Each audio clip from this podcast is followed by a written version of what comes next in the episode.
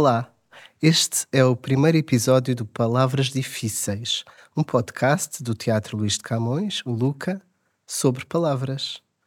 As palavras são feitas de letras, sons, ideias, significados, e se lhes trocarmos as voltas, até podem ganhar novos sentidos. Eu sou o André e de duas em duas semanas vou falar com alguém que tenha um projeto a integrar a programação do Luca e vou deixar que sejam as palavras a guiar a conversa e talvez a baralhar quem a ouve. A minha convidada de hoje é Teresa Coutinho. Olá. Olá. A Teresa é encenadora e é autora do texto do espetáculo Peço a Palavra, a que podem assistir aqui no Luca. Olá, Teresa. Bem-vinda às Palavras Difíceis. Olá, Como estás? Estou bem. Melhor agora que estou contigo. então, hoje estreaste o, o teu espetáculo, o teu novo espetáculo, eu estou a estrear este podcast, por isso a primeira palavra que eu escolhi era, é estreia. Uhum. Sim. Como é que correu a tua estreia hoje? A minha estreia correu bem. Foi. Acho que esta, essa palavra eh, no teatro tem uma força muito grande. Uhum. A estreia, porque eh, eu acho que a estreia é o momento em que o espetáculo começa, na verdade. Não acho que é o momento em que o espetáculo acaba não é? e está pronto. A estreia é o momento em que o espetáculo efetivamente tem a outra parte uh, tão importante que é o público. E hoje foi a primeira vez que tivemos um público um, a, a, assistir ao espetáculo e foi muito emocionante para mim. Eu nem consegui estar no meio do público, não consegui estar no meio da plateia, tive que ir para um camarote escondida para poder ter uh, os meus uh, achaques e as minhas angústias. Porque ficas nervosa na estreia. Fico muito nervosa. Hoje fiz uma coisa, eu posso confessar, enfim, isto é um bocadinho, dá-me um bocadinho de vergonha, mas a dada, altura, a, dada altura, a meio do espetáculo, saí e fui ao outro lado dos camarotes, porque os atores e as atrizes estão nos camarotes, uh, uh, porque queria dizer uma coisa e depois tive que me controlar e pensei, não posso fazer isto, isto não é um ensaio, isto já é estreia, justamente. Mas foi muito comovente, porque o espetáculo muda muito, não é? Com o público, o espetáculo muda, uh, os ritmos mudam, a maneira como as atrizes estão muda, o público confere ao espetáculo novas palavras. É curioso uhum. porque entram no espetáculo novas palavras, a dada altura é muito interessante. Há um momento em que uma das personagens diz: Eu acho bem. E uma uh, pessoa da plateia, uma jovem pessoa da plateia, disse: Eu também acho. E de repente aquilo passa a fazer parte do espetáculo, do ah, texto. entrou, a, pessoa A pessoa falou alto falou... e disse, eu também acho. uh, e aquilo de repente é o texto do espetáculo que está ali vivo, não é? Como, por exemplo, o momento em que a Alice, que faz de presidente da nossa Comissão de Revisão dos Direitos Humanos, diz, mas para que câmara é que eu falo? E tínhamos o, o público a dizer, para aquela para esta. E eu pensei, pois, isto é o texto, não é? É, é o texto do espetáculo a ser redimensionado um, todos os dias. Portanto, a estreia uh, correu bem. E que giro. Uh, agora estou a pensar que a estreia também é o primeiro ponto em que um espetáculo entra em contacto com o espectador, não é? Porque o espetáculo dizes que nasce aqui, mas na verdade já estavam a trabalhar nele há muito tempo e há, claro. há muitas coisas pré-estreia, não é? Uhum. Mas há um primeiro contacto e, e, que provoca essas reações, foi, é giro. Sim, e há, há, esta coisa um bocado, pronto, é, até diria um bocadinho mística, não é? Que é, nós estamos dois meses, ou mais, ou, menos, enfim, depende do processo, mas uh, estamos algum tempo dedicadas a fazer um trabalho e a sonhar, é? a ter expectativas, uh, a sonhar com a estreia e a imaginar o que será, a achar que estamos a adivinhar o que será, uh, e depois é muitas das coisas assemelham só ao que imaginávamos e, muita, e muitas são muito diferentes, uh, necessariamente. E, e sim, há muita coisa pré-estreia, obviamente, mas eu acho que é no momento da estreia que é o primeiro impacto que nós começamos a duvidar ou começamos também a acreditar. É? Acho que a questão do acreditar e do duvidar no teatro todos os dias acontece, não é? mesmo enquanto atriz, uh, entramos um dia a pensar, ai, eu hoje não estou nada, não estou nada num dia bom para fazer isto, não é? Uh, e, e, foi isso que eu senti hoje, não é? A meio pensei, ah, está a correr tão bem, depois a altura pensei, ai meu Deus, será que que está a correr assim tão bem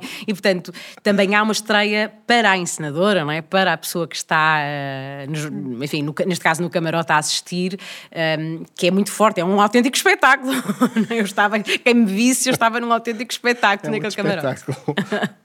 Olha, e o, este, este espetáculo é sobre os direitos humanos, certo? Uhum, uhum, então a minha, a minha segunda palavra é direitos. Sim.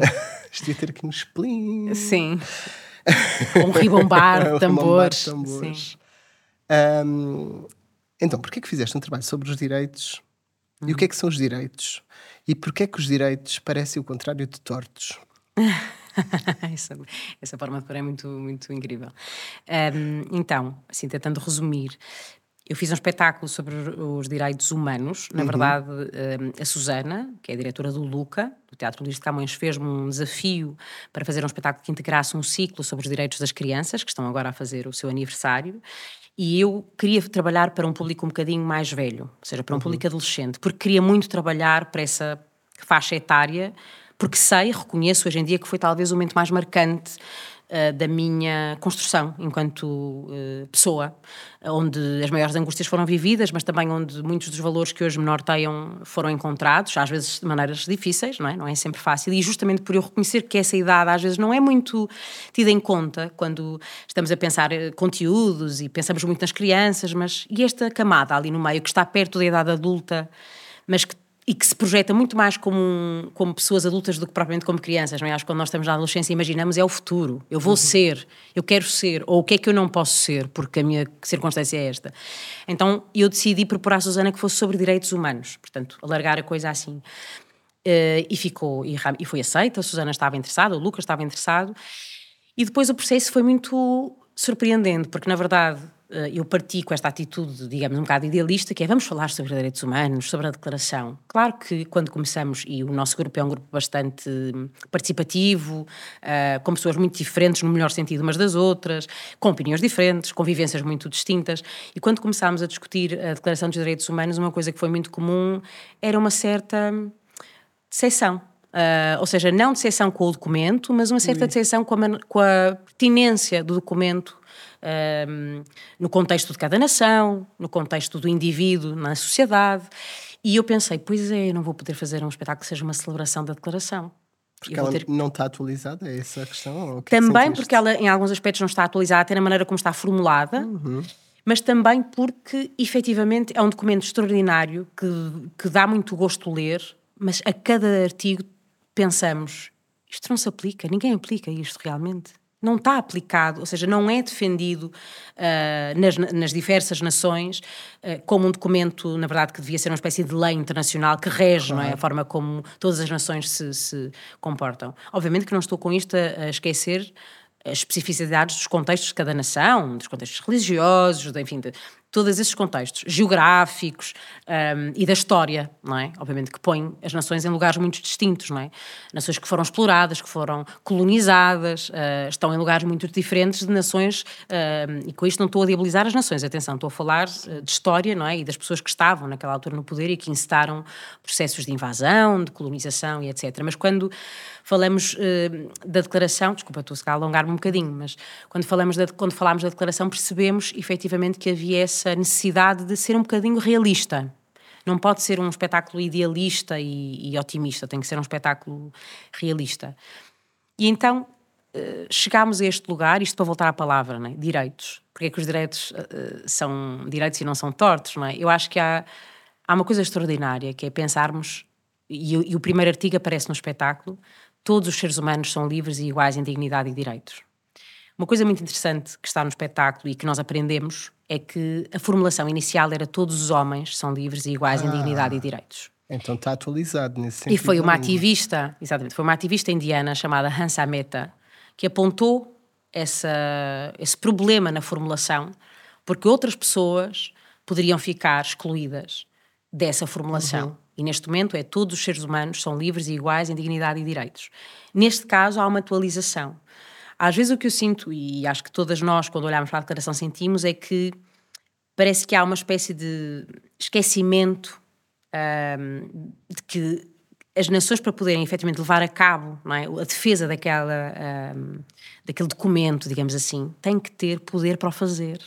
Uh, e há lugares no planeta que estão esmagados por guerras, por muitas outras circunstâncias económicas muito complicadas, e portanto como é que, como é que se eh, dá a volta não é? a, esta, a esta discrepância?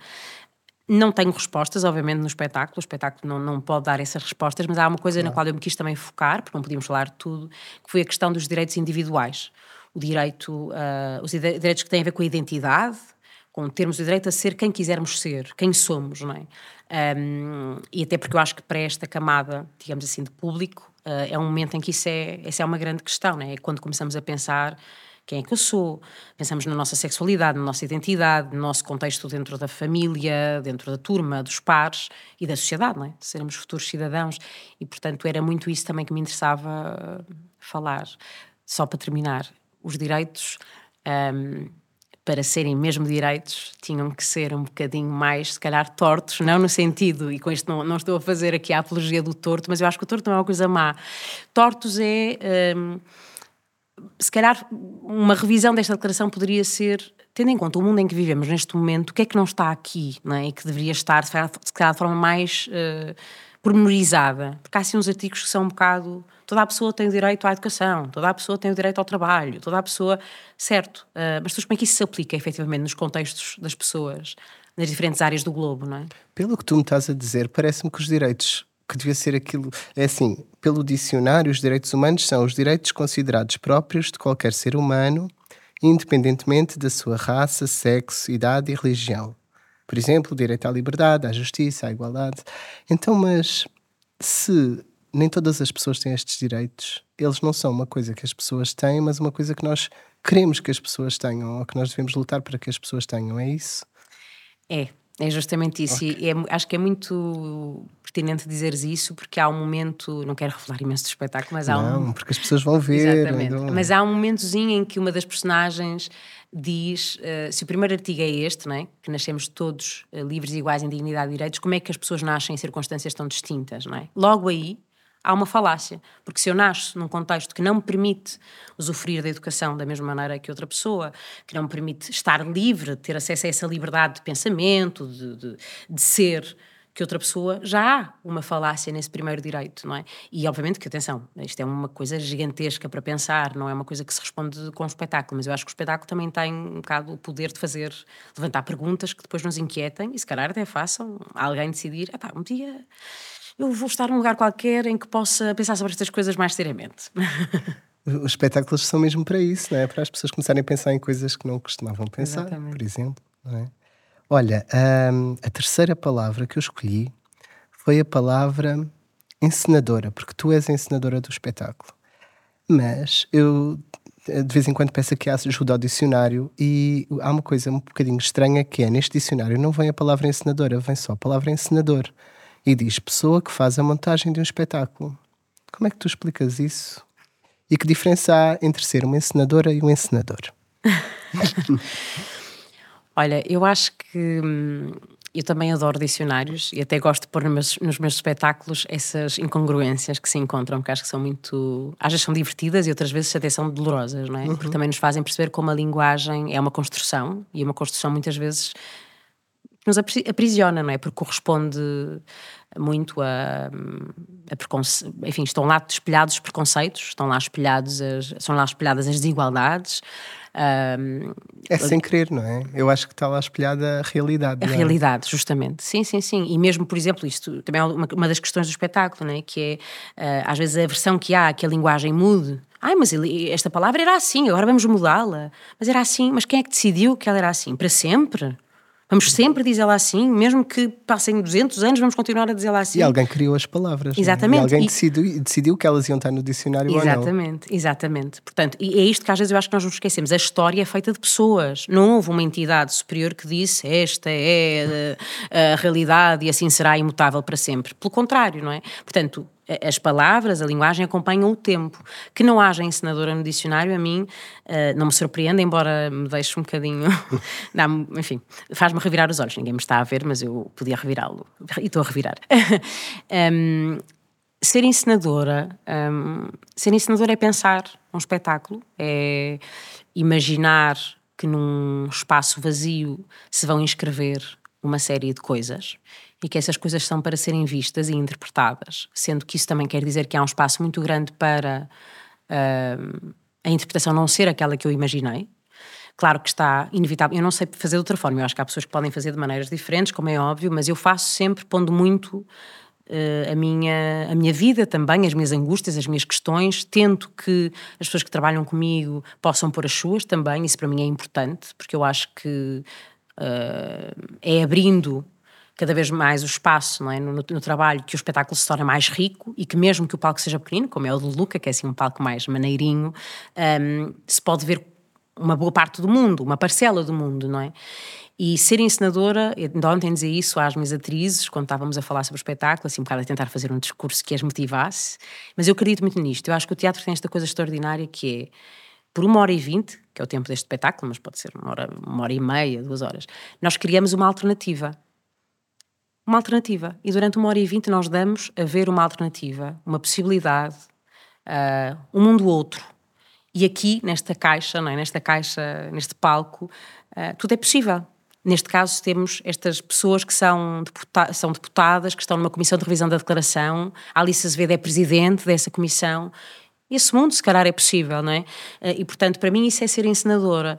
Um, e ser encenadora é muito importante, com A, porque houve momentos na história em que não havia encenadoras.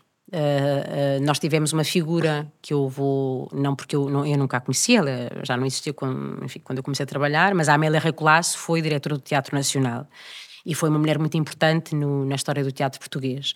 Um, e ela é assim muito, enfim, celebrada, lembrada, mas depois da Amélia Recolasso há um vazio, não é? E depois aparece mais um nome e outro, e depois há um vazio, e depois podemos falar da Mónica Calho, e depois podemos falar, uh, ainda hoje veio ver a Cristina Carvalhal, e depois vamos falando aqui e ali de outras pessoas, e depois podemos falar da Alice Azevedo, que faz o espetáculo e que também cria espetáculos, ou podemos falar da Tita Maravilha, ou podemos falar de encenadoras que estão a trabalhar e que vêm de contextos muito diferentes mas que estão a pôr em palco as suas sensibilidades e as suas subjetividades e as suas angústias e, enfim, e, e, sonhos também, não é? E, portanto, para mim, a importância de ser encenadora é que eu, durante muito tempo, vi eh, espetáculos encenados por homens. Uhum. Na minha adolescência, eh, eu acho que até começar a ver... O primeiro espetáculo que eu vi encenado Uh, por uma encenadora, foi já muito tarde, na verdade. Eu até ia ao São João ver coisas, mas uh, demorou. Eu acho que por acaso não quero mentir, se, estiver a mentir, enfim, a minha mãe que me desculpe, porque ela é que sabe, ela sabe melhor isto que eu, mas eu acho que o primeiro espetáculo que eu vi ensinado por uma ensinadora foi o da Cristina Carvalhal, justamente, que estava hoje na estreia. E foi no Porto, quando ela ensinou uma companhia, justamente, curiosamente, de atrizes, um, que eram as boas raparigas, um, e foi ela, era ela que ensinava esse espetáculo. Portanto, a palavra é muito importante, muito cara, uhum. não é? Um, como a palavra criadora também me agrada muito. Claro. E no fundo é isto. Eu, se calhar terminaria só por dizer uma coisa, até pode comover um bocadinho, vou tentar. Também estou, ainda com as emoções à flor da pele, mas que é. Hum, ser ensinadora quer dizer que, eu, que este espaço eu já não tenho que escancarar a porta, dar um pontapé na porta para pôr aqui qualquer coisa. Nem tenho só que o fazer ao espelho em casa.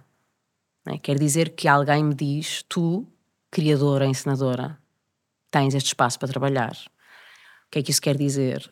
chamarem-me ensinadora e eu dizer que sou uhum. ensinadora quer dizer que eu posso fazer este trabalho enquanto mulher, com as minhas subjetividades, com a minha vida privada, com tudo que isso, com o meu ativismo e que tenho um lugar onde apresentar as coisas que me inquietam, com as pessoas que eu quero também que estejam aqui neste palco e que estejam a trabalhar também as suas subjetividades e a expô-las, obviamente com os cuidados necessários. Mas, portanto, é importante que essas palavras sejam, sejam usadas e que estejam nos dicionários, porque houve uma altura em que não havia ensinadoras. Uhum não é?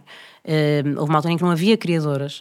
Uh, Lembro-me sempre da minha tia-avó dizer: Ai, que filha, queres ir para a atriz? Isso é uma profissão de. Não vou dizer a palavra que ela usava, mas era uma profissão de perdição. É? Havia este estigma sobre mulheres que trabalhavam no teatro e que tinham uma vida que não era a vida, digamos assim, da dona de casa que está em casa placidamente eh, à espera do seu, do seu marido. E eu tudo o que não queria era estar em casa placidamente à espera do meu marido. Portanto. Um... Ehm, então já viste, é um direito, estávamos a falar de direitos, mas ser uma encenadora é usufruir de um direito. Completamente. É? Completamente. Olha, eh, eh, houve aí uma coisa que tu disseste que me chamou imensa atenção e acho que era importante falar. Que é, tu disseste que tiveste uma conversa para motivar as tuas atrizes. Uhum. Um, então, uma encenadora também é um bocadinho como um treinador. Ou uma treinadora. Completamente. De futebol, Completamente. Não é? Por exemplo, de um desporto é. qualquer. É. Eu acho, eu acho que uma encenadora tem muito de treinadora, se quisermos. Uh, Uh, às vezes é, cabe-nos a nós um bocadinho o papel de uh, fazer crer que está tudo bem, quando não está tudo necessariamente bem. E neste espetáculo, como em todos, há esses momentos em que de repente as coisas se começam a juntar e parece que vai tudo desabar. Ai, afinal, isto não cola com nada, isto está aqui uma grande confusão. mas o que nós dizemos à nossa equipa não é, é vocês foram ótimas. Uh, falta isto, falta aquilo, mas não, não se angustiem porque vai correr tudo bem. E, e, e, nem sempre isso é fácil. E atenção, não estou com isto a dizer que não há depois também outras pessoas que estão a motivar a ensinadora. claro que há. E eu, eu tenho a sorte de ter a minha namorada no espetáculo e que também é a pessoa que vai comigo para casa e que me diz: vai correr tudo bem. Ah, é, a ensinadora também precisa de uma treinadora. A ensinadora também tem. No fundo, somos uma da outra, não é? Ela entra no espetáculo também como atriz e, e, portanto, estamos assim, e como pessoa que está a filmar e tudo mais, e portanto, eu acho que somos a treinadora uma da outra.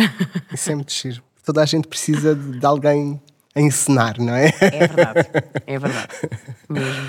Que giro. Olha, muito obrigado, Teresa. Gostei imenso dessa conversa.